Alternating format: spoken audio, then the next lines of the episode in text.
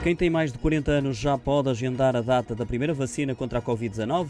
Esse agendamento é realizado, como para as outras faixas etárias, através da página do Ministério da Saúde e consiste em quatro passos. Primeiro, há que selecionar o local, o dia e a hora que mais convém ao utente. Depois, o número 2424 vai enviar uma mensagem escrita para o telemóvel desse mesmo utente, confirmando esse agendamento, sendo que há obrigação de responder à SMS para que o agendamento seja validado.